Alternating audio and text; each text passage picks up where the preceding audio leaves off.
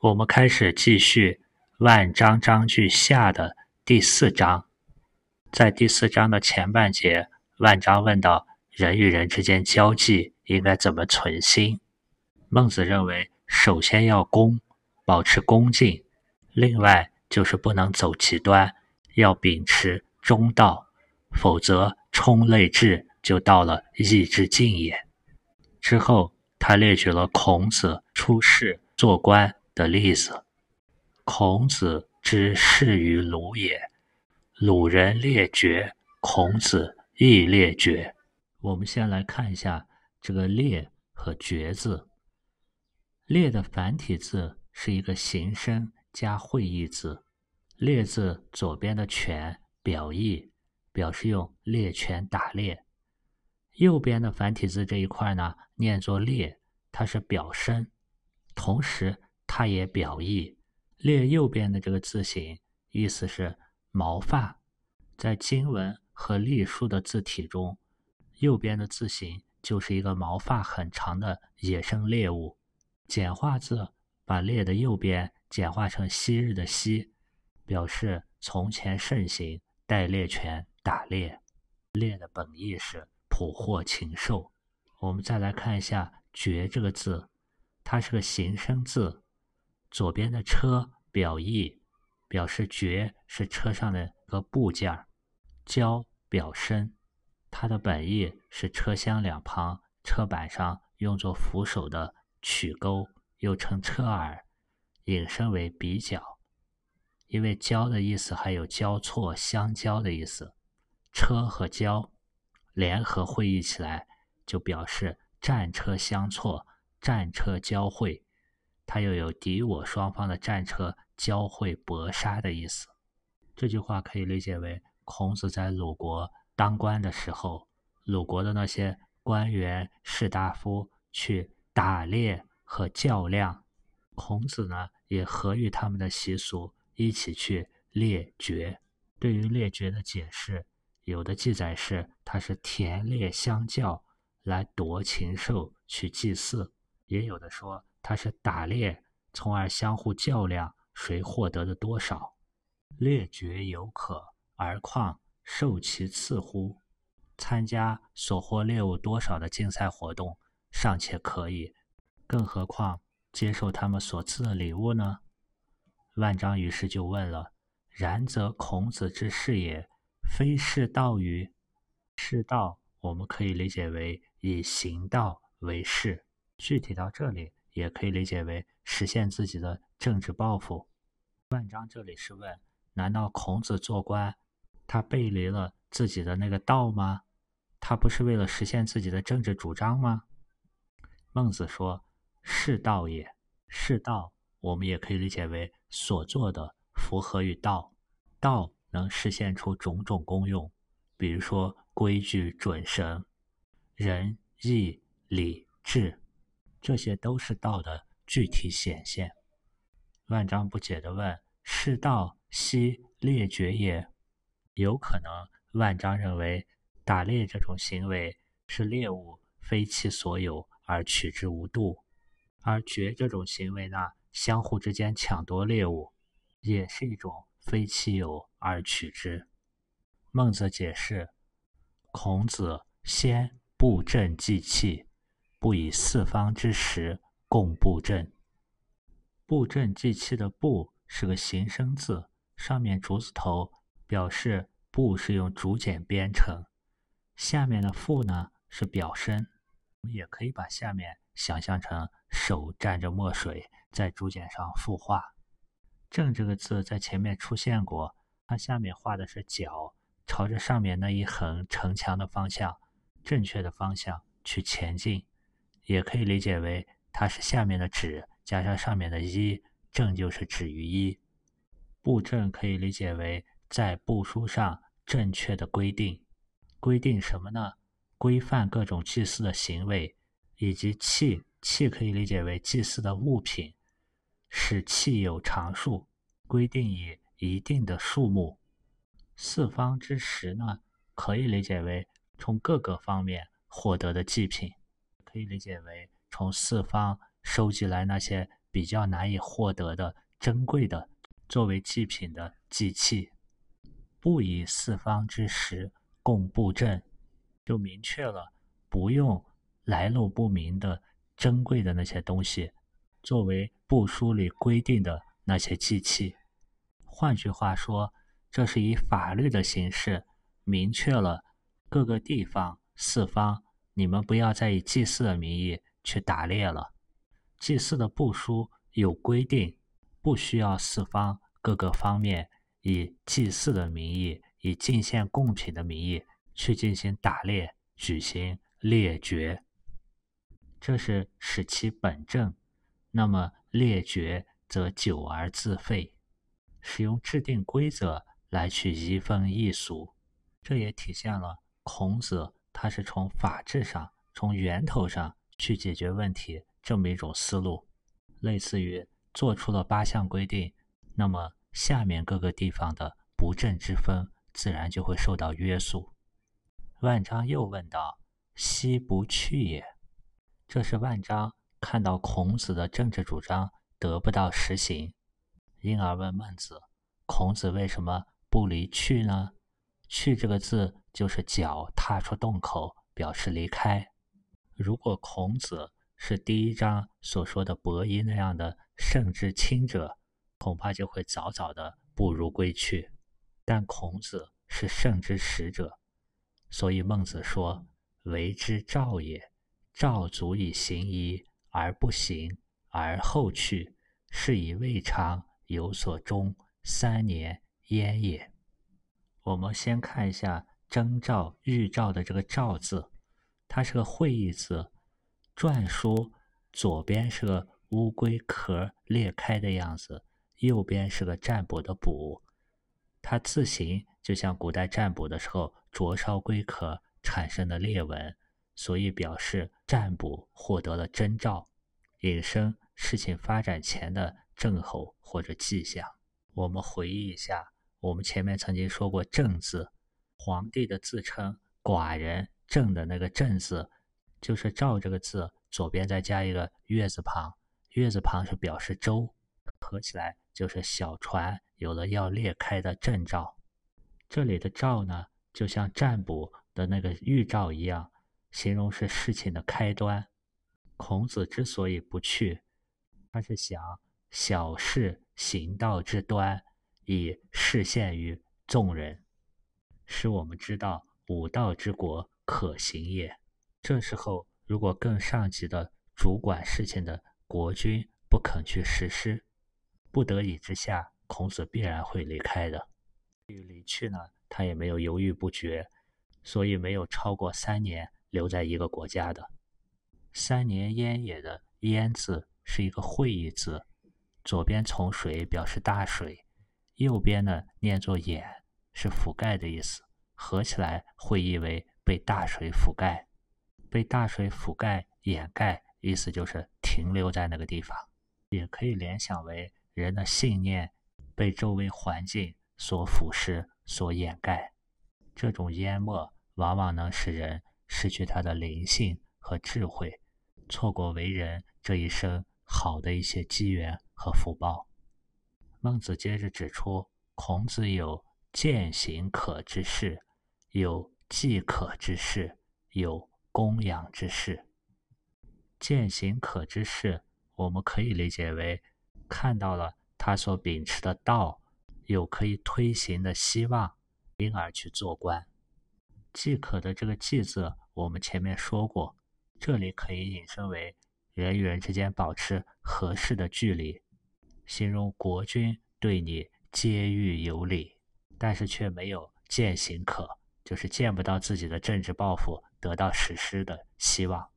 再次一等呢，就是有供养之事。供养是一个国君有养贤之礼，因为供养所养的贤人不止你一位，这时候被重视乃至于能被国君启用的机会就更低了。比如说。于季桓子见行可之事也。孔子对于季桓子，就是看见有行道的可能而做官的。于卫灵公，季可之事也。对于卫灵公，就是因为国君对他能以礼相待而做官的；于卫孝公，供养之事也。对于卫孝公，则是因为国君他喜好养贤而做官的。正是因为孔子各种情况都有，所以孟子称赞他是圣之始也。他的辞、受、进、退，为义所在。因为是做官是读书人实现自我价值、为社会他人做贡献的一个主要的途径。因而，接下来孟子就着孔子的人生经历，进一步的阐述了他心目中士的价值观。第五章，孟子曰：“是为非贫也，而有失乎未贫；娶妻非为养也，而有失乎未养。”为了的“为”这个字，我们讲过，在甲骨文、金文的字形，它是一个人的手拿着大象的鼻子，帮助人来劳动的样子，因此它有做事情的“做”、干活的“干”的含义。简化字简化为。力加上两点，力表示要尽力，两点表示你做一个东西要有着力点。这里的为贫呢，我们可以理解为他的出发点、着力点是因为贫穷，他做官是为了摆脱贫穷。贫和穷的区别，我们也一再说过，贫是真的没有钱，而穷的字形是一个人在屋子里弓着身子，表示人处于暂时的困顿。而有时乎未贫，意思是偶尔也有因为摆脱贫困去做官的。比如说家里很贫，但是有亲人老人需要赡养；又或者是处在乱世，只是为了拿做官的俸禄来养家糊口。但孟子强调，这些都不是出发点，不是那个初心，而且不应该是长期的，只能是暂时有时这么去做，时间过长。有可能就会淹也，你的信仰志向有可能就会磨平被掩盖。这就好比娶妻，不单单是为了养也，这个养可以理解为奉养老人，也可以理解为养育子女，或者我们也可以像《离楼章句下》第三十章“张子终身不养焉”其中的那个养，把喂养理解为为了服侍伺候自己。因为如果仅仅是喂养，那么就丧失了娶妻在精神灵魂方面的追求。而有失乎喂养，如果实在是老人病在床上了，小孩需要喂养，或者给工作的人做饭，都是一时的，不能当做那个初心。这也是把妻子和丈夫放在人格平等的角度上去考虑问题。为贫者，慈尊居卑，慈父。居贫，这里的为贫者，可以理解为指的是前面而有时乎为贫的那个短期的因为贫才做官的情况。尊和卑这两个字在前面出现过，尊是双手捧着美酒，卑是单手举着比较简陋的酒具，两个字正好有个对比，因而尊加一个木字旁。一樽美酒，经常都是形容比较好的酒，而杯呢，加一个口字旁，啤酒就是比较便宜的酒了。为什么为贫者就要辞掉高贵的，而担任卑贱的；辞去待遇优厚的，而担任待遇比较微薄的这些官职呢？因为你的出发点做官已经是为贫，不是为道，出处已经不正，故所处。但当如此，不为道，也就是不能推行自己的政治主张，那么做官就仅仅视作一种职业，养家糊口而已，也就不必追求那些高官厚禄。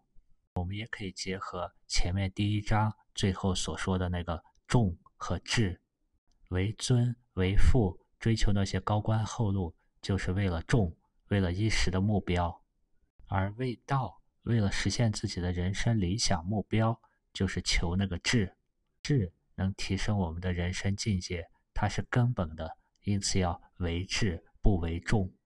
与此相同，道家思想所推崇的真人，也是真人无梦无忧，不求华衣美食。如果过于沉浸在富贵显达、功名利禄里，就会色欲深者天机浅，就会废道，偏离那个道。孟子也是深深的意识到这一点，因此他进一步解释：“慈尊居卑，慈父居贫，勿乎宜乎？怎么样才是合适呢？”报官击拓，报官指的是守城门的人，击拓呢是夜间敲梆子打更的人。先秦的时候，各个工种恐怕就不下百种，所以有“来百工则财用足”的说法。后世呢，更有三百六十行，行行出状元。这么多个行业中，为什么孟子单单要把报官和击拓这两个行业拿出来呢？我们先来看一下报关这个行业。古往今来，守城门的最有名的恐怕就是函谷关的那位关尹子。相传他是老子给后世留下了《道德经》的五千言。有人说函谷关令尹就是一个官职，因为他见了老子很喜悦，后来误把他的名字就叫做尹喜。尹是伊尹的尹，喜。是喜悦的喜，关尹子或者尹喜在函谷关任官令的时候，干的也就是报官的职务。他藏身下层官僚，寄托行迹在比较低微的职务，以便于静心修道。我们再说一下打更的这个职业，打更的历史源远流长，起源于原始的巫术，最早主要起驱鬼的作用。只有受人尊敬的巫师才有资格来打更。后来，打更变成中国古代民间的一个夜间报时的制度，变成一个巡夜的职业——更夫。更夫也俗称打更的，打梆子或者敲锣巡夜报时，一夜分为五更，每更大约两小时。比较有名的打更人，比如说近代的孙达成，他就是孙中山的父亲。从这两个职业特色，我们可以发现，报官的报，它是一个静态守门守的状态。比如说后文中所说，孔子常为韦吏，韦吏就是仓库的管理员，他的重要职责就是要把进出米粮的数目汇总计算清楚。而与此类似呢，报关守城的人也要把往来客人一一检查辨别清楚。进出城门也有很多王公大臣和富豪，报官之人呢，就可以居于卑微而官尊。那么击拓打更之人有什么特点呢？夜间打更是一个动态的巡逻的过程，除了给大家报时，还要能预先发现一些火灾、盗窃这些的警情。而后面列举的孔子的第二个工作。他是圣田，圣田就是主管院囿的官吏，他要负责六畜他们的牧草和畜养。圣田和基拓也是类似，他们都是动态的居贫而守富。打更的人可能很穷，但是他守护大家的财富不要受到损失。而孔子所做的圣田的工作，俸禄应该也不高，但是却是。马牛羊这些六畜所具有的财富和价值不断的增长。另外，我们前面还学习过，所谓义者是宜也，适宜的宜。孟子也说过，义者是人路，道路的路。我们也可以从仁义的义这个角度去理解。孟子说：“物乎疑乎，报官击拓，是不是也可以理解为报官和击拓这两种职业？是很适合去践行仁义之路的，就如同前面所分析的，报官是在某一点静态的去保卫、观察着那些往来路上的人，这种对他人的保护也是一种义。这种义呢，是相对比较静态的，属阴性的；而击拓、打更这个工作是动态的，在路上提醒、警告那些人们可能遇见的危险。这种服务和警告也是一种义，而这种义呢是偏向动态和阳性的。孟子接着列举了孔子所从事过的两种工作。前一种工作伪利呢，类似于报官；后一种工作慎田，类似于寄托。孟子说：“孔子常为伪利矣。”曰：“会计而已矣。”“常”这个字，我们在前面分析过，它的下面是用勺把东西搁在嘴里。“常”的繁体字上半部分高尚的“上”，除了表声，也有把肠道的味道说出来的意思。为了的“为”这个字呢，有做、干的意思。伪吏是一种掌管仓库的小官。吏这个字是手拿着某种狩猎工具，因此和官的区别是，官吏的官一般是指挥者，而吏呢是具体进行操作的。孔子说这项工作是会计当而已矣。会这里是指的汇总，而计这个字呢，从言表示出声。从十表示数字，相当的“当”这个字的繁体字是指两块田地的价格相当。价格相当呢，可以引申为准确的记录，也可以理解为进出数目相当。因为一个仓库进来了多少米粮，最终还是要出去同等数目的米粮。要是有一部分粮食被老鼠吃掉了呢，就会用红字写清楚消耗。这也是。我们会用“消耗”的“耗”这个字去称呼老鼠为耗子。接着列举了孔子的第二项工作：“常为慎田矣。”他还体验着、经验着去做了慎田这份工作。慎是跟马有关的，马的田顾名思义就是牧场之类的。孔子对这项工作的实质概括的是：“牛羊茁壮长。”而已矣。它最终的目的是要让牛羊生长繁殖，财富增加，也就是增值。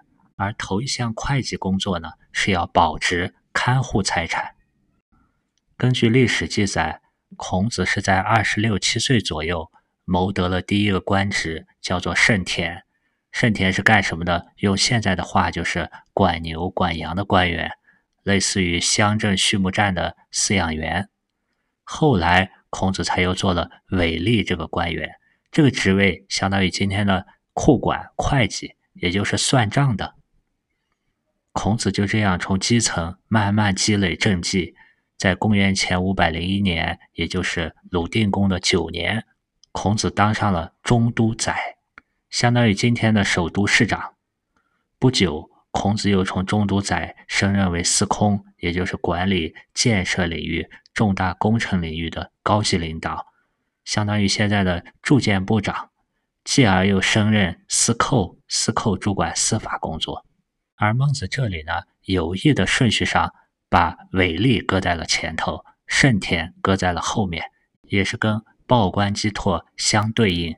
这两者都是一静一动，一阴一阳，一存一养。存是存其心的存。养是养其性的养。孟子接着说：“位卑而言高，罪也；立乎人之本朝而道不行，耻也。”从字面意思来看，这是说职位低而说那些与位子不相称的话，那是罪过，也就是不在其位，不谋其政。如果你处于卑位，以出位为罪，出位就是指超越了自己的位置。和职权，去议论一些更高位置上的大事，去高谈朝政。如果你能以出位为罪来告诫自己，那你就不会有行道之责，因为处在高位就有推行道、使道得到发扬的职责。否则的话，你立乎人之本朝，你在朝廷上有一席之位，但朝堂上的道却不行，这是一种耻辱。因为你没有尽到做高官的职责，我们也可以把断句断到“立乎人之本，朝而道不行，耻也”。立乎人之本呢，可以形容成只顾爱惜自己的羽毛，朝堂上的道呢，却得不到推行，这是一种耻辱。这种情况也是孔子在《论语》所说的“邦无道，富且贵焉，耻也”。作为高官，你能使邦有道。你去拿俸禄得到这个谷是可以的；如果邦无道，你仍然谷去拿这个俸禄就是耻。这也是《论语·宪问篇》里所说的：“立乎人之本，朝而道不行。”也可以理解为孟子是说，当你仅仅能做到通达自己、达己而无法达人的时候，也就是你自己做到了本立而道生，但没有推己及人，把这个道推广开来，这也是一种耻辱。要想立于朝堂去行道，必然要和国君、诸侯进行接触和交往。怎么去把握其中的原则和尺度呢？这就是下一课的内容了。好了，我们这次的内容就是这样。